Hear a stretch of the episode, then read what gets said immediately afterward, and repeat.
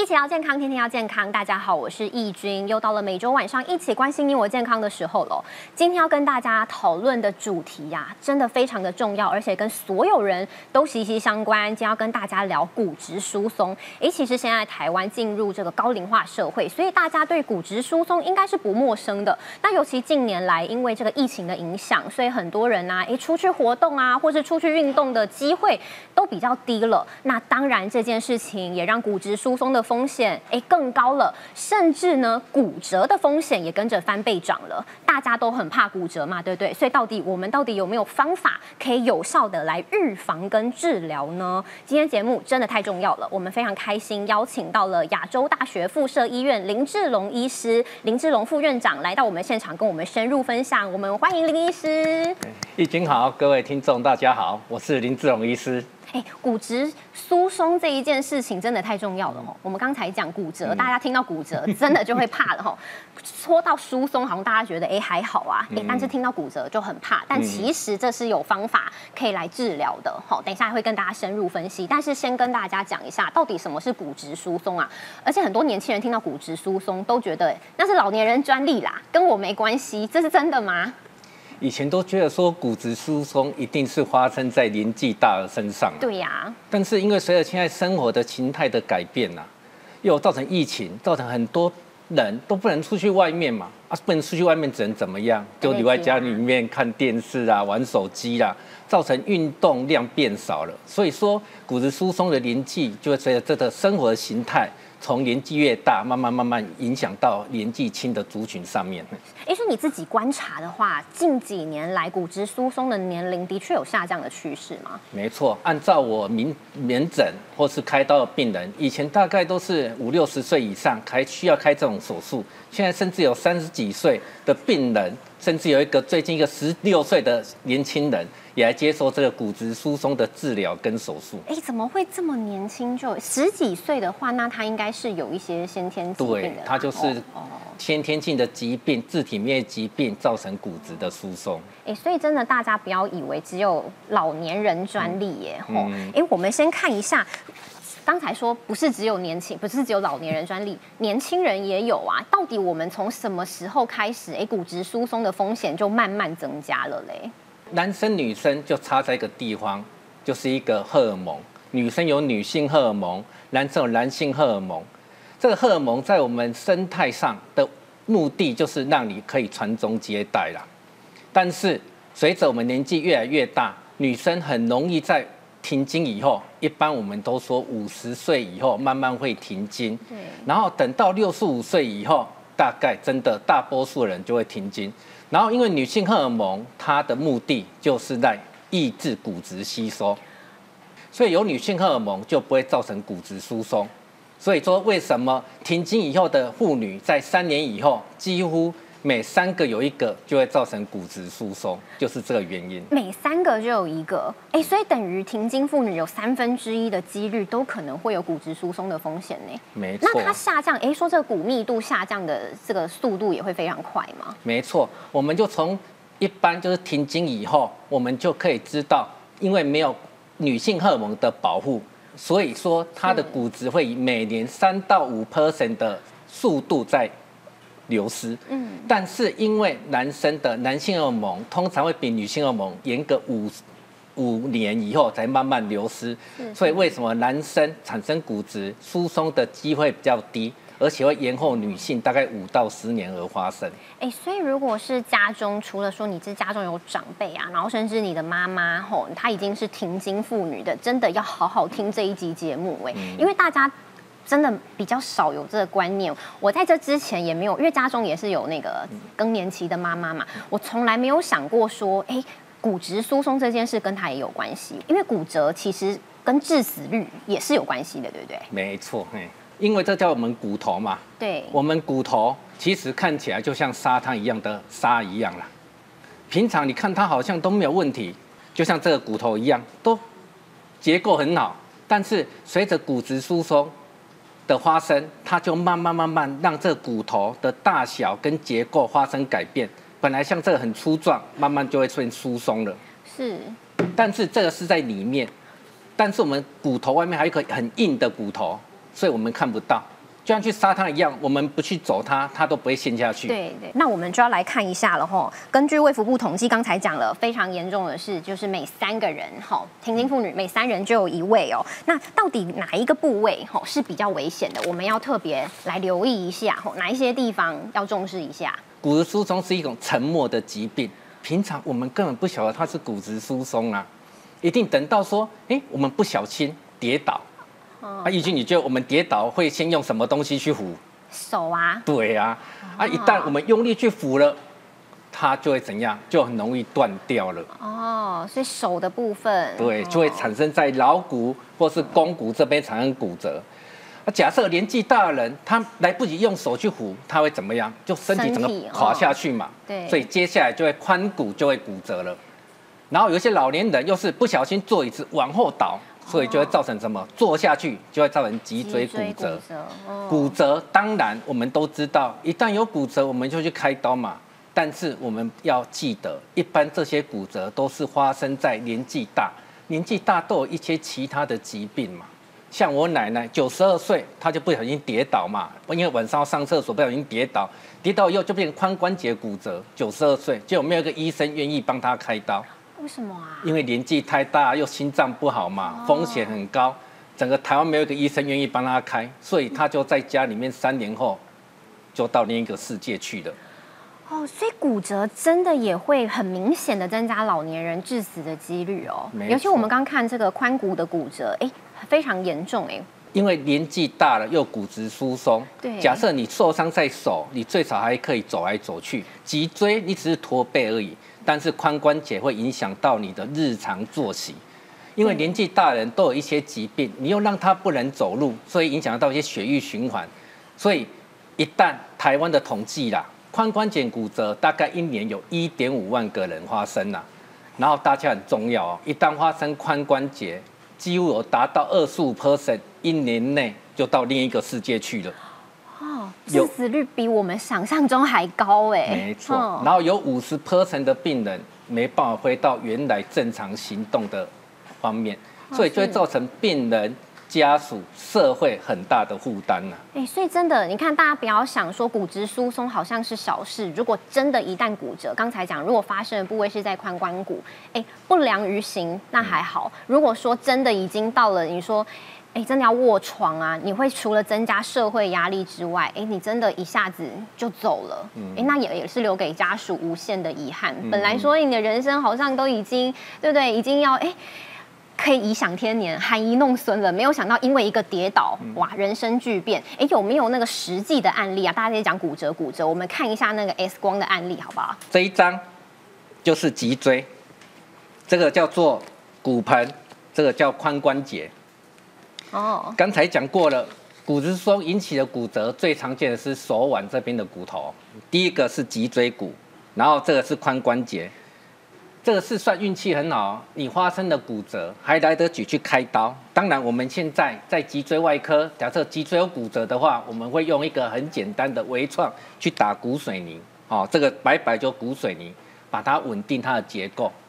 然后髋关节可能就需要比较进一步的治疗，可能要打钉子去做治疗。是，哎，所以最严重的还是髋关节部分啦，吼，影响到你行走的部分。那另外一张不用吼，给大家看一下，因为大家都在想说骨折骨折，大家不知道说那骨头长得是怎么样子。对，正常的骨头像这样，我们可以看到大腿骨，哦，是好好股骨颈这个股骨头，然后连接在骨盆上面，一旦它们断掉以后，我们就要拿一支钉子帮它固定。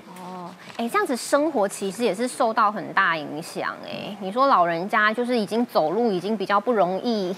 吼，已经有点很不舒服了，膝盖又不舒服，腰又不舒服啊。如果说髋关节又突然间给你骨折，很多人就哎就走不动了呢。没错啊，那这样子人生真的会觉得索然无味，也给家属带来一些负担。那所以等一下要跟大家讲的一个非常重要的概念，就是其实这个东西是可以预防的。好，那在这之前，我们先来提醒一下，到底骨质疏松的高风险族群是谁？因为刚才讲很多人都觉得是老年人专利啊，好像跟我没关系。所以刚刚就跟大家讲的，因为我们随着年纪，因为我们骨头里面有两种细胞，一个是造骨细胞，造骨头；一个是食骨细胞，把骨头吃掉。吃掉。哦。年纪轻的时候，因为我们年纪轻，身细胞活性很大，所以造骨细胞会产生很多的骨质。所以随着我们年纪大概在二三十岁会达到一个高峰期，然后之后随着女性荷尔蒙可以保护，就算就算造骨细胞它慢慢慢慢在退化了，但是我们用女性荷尔蒙去抑制它耻骨细胞的活性，所以我们可以维持一个平原期，大概到四五十岁。等到女性荷尔蒙停了以后，它就很容易造成了骨质疏松的情况。所以骨质疏松的高危险型，首先就是停经的妇女啦，对，刚才在强调了，老年人啦，啊，因为过度的肥胖，它的脂肪会去怎样促进耻骨细胞，赶快去吃掉很多的一个骨质，然后抽烟一样，它会去促进耻骨细胞去吃骨质。当然，我们要开源节流嘛。你钙质吸收不好，一定骨头没办法制造嘛，所以它会造成骨质疏松。尤其现在的人，大家都比较怕晒太阳，哦，所以太阳晒的晒的不够，现在很多人钙质不足，都是现代人的通病了，对不对？没错，还有久坐缺乏运动也是啊。当然，因为我们久坐以后，就会造成循环不好嘛。循环不好的话，当然就会让你的细胞活性变低嘛。哎，所以说久坐的病人就是我们现在的共病嘛。哎，真的呢，哎。所以刚看了一下，不是只有老年人呐，吼，也不是只有停经妇女啊，跟你我都息息相关呢，吼，跟很多你看生活习惯比较不好，包括肥胖人口也蛮多的，然后我们上班族真的都坐好久哦，哎，所以大家其实都要注意一下。那如果说，哎，我看我已经是高风险族群了，对不对？我已经家里有长辈啦，有这个停经的妈妈啦。我如果担心他有这个骨质疏松的风险，我带他去医院，我们是有办法可以来鉴定说，哎，他的确是有骨质疏松的吗？可以，因为现在医疗院所来验骨质密度的方法非常多，但是唯一在世界上有公定，它就是一种标准，就是我们台湾卫务部可以承认的，也只有所谓的 DESA，所谓的 DSA，就是这台仪器，在仪器。大概作用时间大概是五到十分钟哦，这么快？对，而且它的辐射剂量又一般的 X 光的十分之一而已，所以相当是一个非常安全的方法。哦啊，这个就所谓的它是利用两种能量的 X 光，因为我们知道我们照过去，我们这边有软组织、有肌肉、还有韧带、还有骨头嘛。嗯。所以一般我们 X 光照起来只能看到什么？就看到一个骨头，像刚才那张片子一样，就可以看到骨头嘛。啊但是我们要知道骨头的密度，所以我们要用两种不同的能量，一种是软组织吸收，一个是骨头吸收，然后利用后置把一些软组织的影像去除掉，所以就可以看到出真正的骨质密度。所以我们可以看到这一张，就是真正利用这一种酸磷酸能量的连射照出来的结果。我们可以看到绿色那一群，就是代表说你的骨质是正常的。所以，这趁这个节目跟大家讲一下这张图片。这张图片通常去医院，他都印给你；你去健康检查，他也会印给你。但是没有人跟你解释，对。所以刚好这一集我跟大家讲一下，绿色就是代表你是正常的，是黄色就是代表说。你已经开始骨质缺乏了，有点危险喽。至于红色呢，就是我们所谓定义的骨质疏松了。哦，已经算是比较危险型了啦。就是它小于负二点五。哦，那所以刚才讲，其实去医院是有办法检查的，而且有些老年人是怕检查仪器会吸收过量的 X 光，但其实刚才医师讲的是一般 X 光的十分之一，是不是？哎，所以其实不用太过担心。那大家去医院要挂哪一科啊？通常，假如是健检是加医科，然后还有骨科、附健科或是神经内外科，都可以帮大家安排这个检查。哦，所以大大家一定要记得，如果你家中长辈啊，或是妈妈停经了，要记得带她去医院检查一下。那大概频率呢？哦，我们不是说，哎，你第一年检查没事就真的没事，哎，还是要定期追踪。医师会建议说，哎，大概频率是多久回去回诊一次？六十五岁以上最好就来开始做追踪了。哦，就是你退休以后，大概就是来追踪，每两年追踪一次。那会建议说哪一些族群，哎，一定要赶快尽早使用这些药物，不要等到最后哇，真的骨头断掉了，然后才来想办法说医师怎么办？一般我们检测出那骨密度小于负二点五以下，我们叫做骨质疏松了。对。所以假设是只是预防的情况下，我们当然可以选择药物治疗。但是属于这些属于所谓的极高骨折风险族群，比如说什么骨质密度已经小于负三了，或是他最近这一年就是发生的骨折，还有是说你吃了药以后还是产生骨折怎么办？或者是一旦骨折了，它就是不是一个地方，不是手，不是脚，不是脊椎，它是两个地方以上的骨折。哦，或是刚才跟玉晶讲的年轻人，他就是得一些自体免疫疾病，或是年纪大，很容易就走路就跌倒，这些族群，我们就建议他一定要开源加节流，才可以达到最好的一个预防。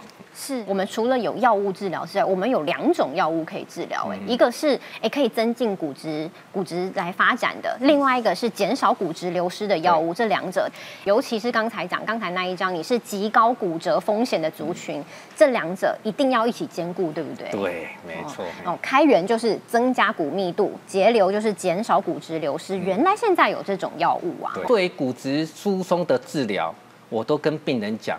你第一步要想办法给它止住，但是会不会再好回来，一定是有可能的，因为我们现在的医学一直在进步嘛。是。所以目前的药物治疗，像以前最早，刚才我讲了嘛，骨质疏松它是两种细胞，一种是造骨细胞，一个是蚀骨细胞，然后随着老化，它的造骨细胞越来越差了嘛。是。但是蚀骨细胞越来越强了嘛，所以以前的药物治疗。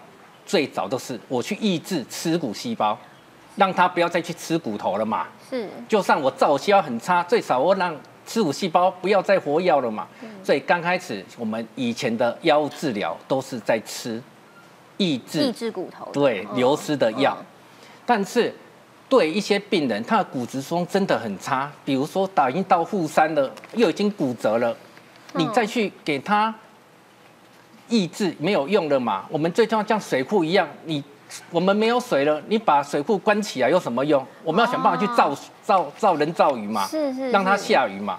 所以现在有发展一一些针剂，就是可以用打的，可以让造骨细胞去活化，让它又回春了。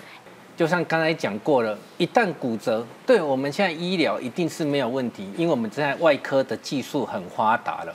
医材很坚固了，但是就算我们开完刀开很好，还是刚才讲的，几乎有五十 percent 以上的病人没办法回到原来的生活，甚至有二十五 percent 就到另外一个世界去了。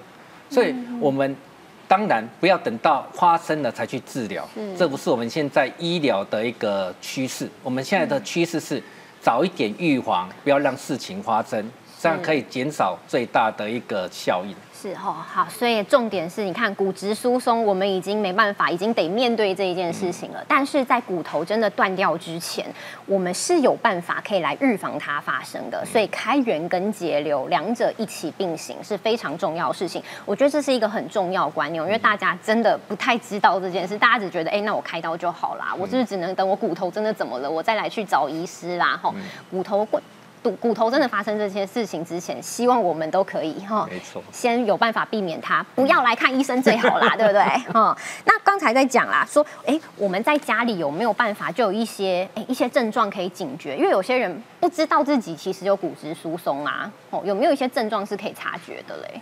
大概骨质疏松，按照我这二三十年的经验啊，有三个症状，大概我们要强烈怀疑它是骨质疏松。哦，一个是驼背。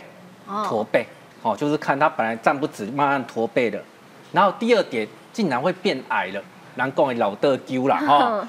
所以说年纪大变矮了。第三就是会疼痛，因为我们骨质疏松，它已经支撑力不足了，所以它就很容易。你做一下，以前可以做三十分钟，女性做家事做三十分钟不会痛，现在做三秒钟就会痛了，哦。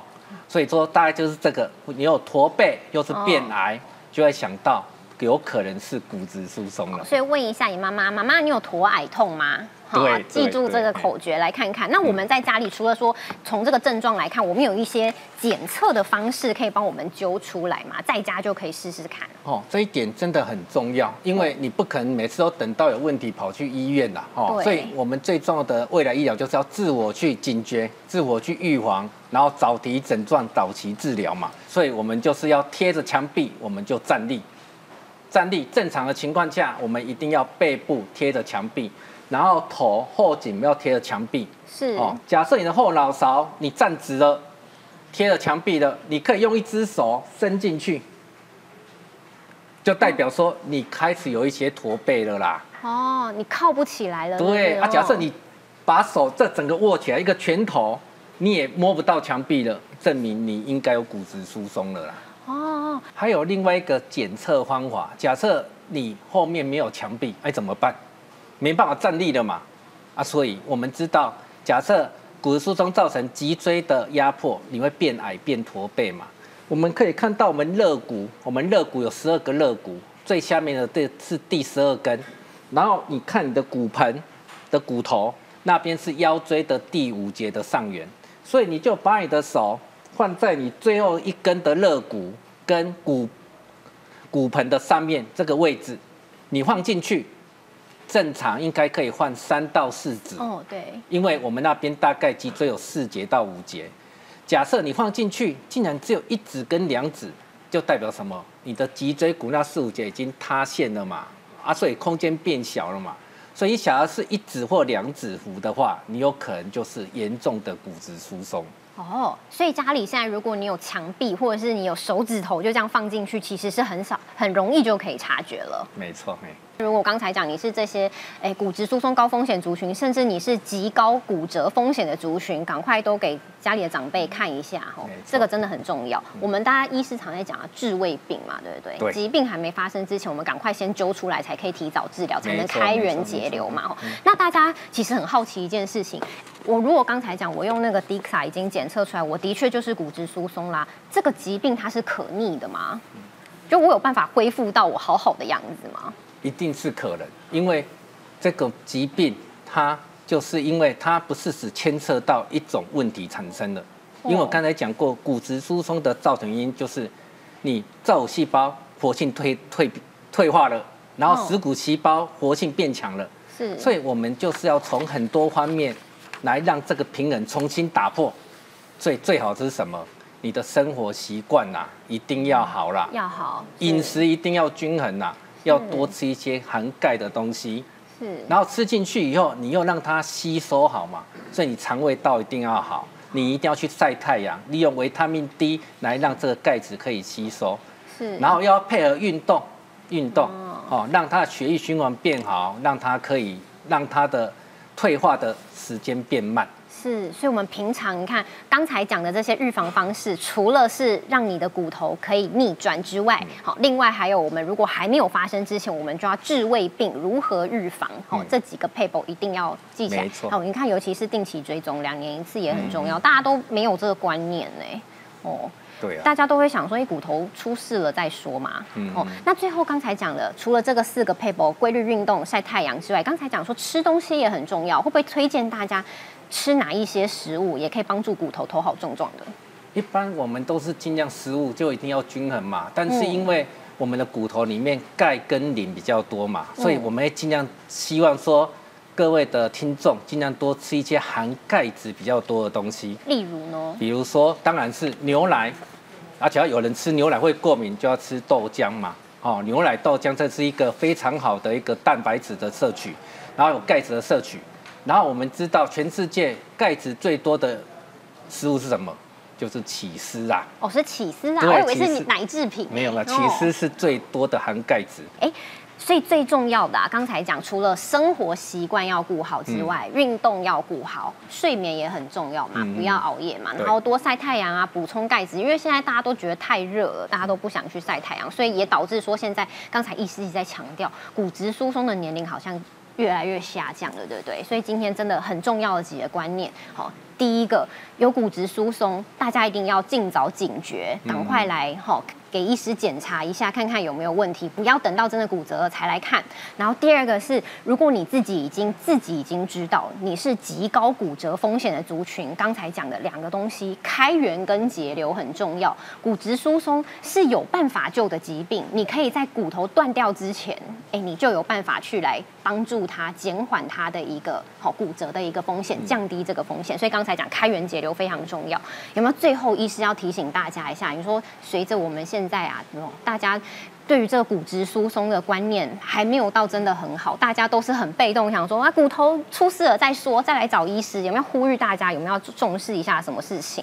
不然你看了真的好心疼哦，对不对？大家要承受这种痛苦。